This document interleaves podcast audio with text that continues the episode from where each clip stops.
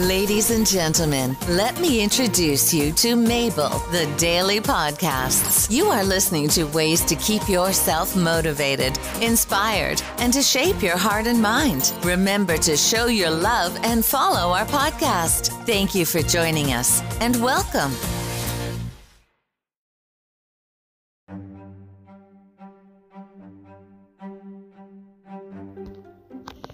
Hello, everyone. I want to talk today about dealing with emotional pain from Make Me Better app. Not a single person is immune to emotional pain. We all feel down or sad about something from time to time. That pain might fade away eventually, but there are steps we can take to minimize it. You don't have to suffer needlessly. Consider what is hurting you.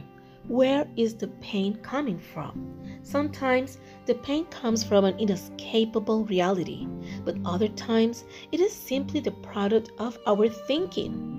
You might be imagining something terrible that is happening in the future, but it's not happening. It might never happen. And yet, you're experiencing as a real source of suffering. Perhaps you're anxious about a thing that already happened and cannot be changed, so it's not worth considering anymore. It's a thought that is harming you, but that comes from your mind.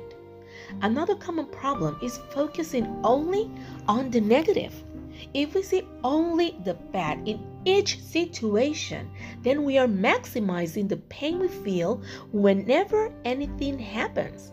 If we fail to recognize good things, our life appears to be full of failures, mistakes, and hurts. However, it's not true. Right now, take a moment and consider everything you have to be grateful for. Even when things appear dire, there are blessings to be counted, even if it's just the fact that you're still around.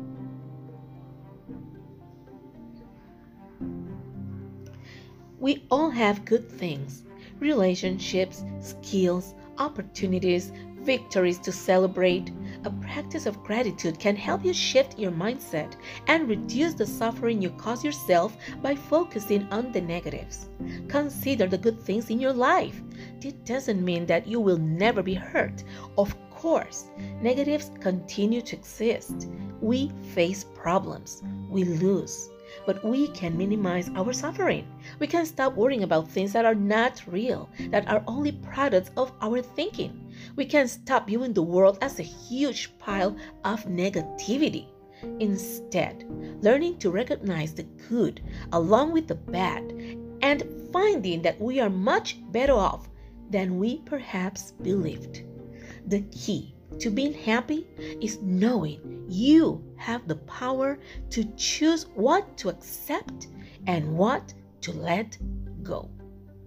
Thank you for listening, and until next time.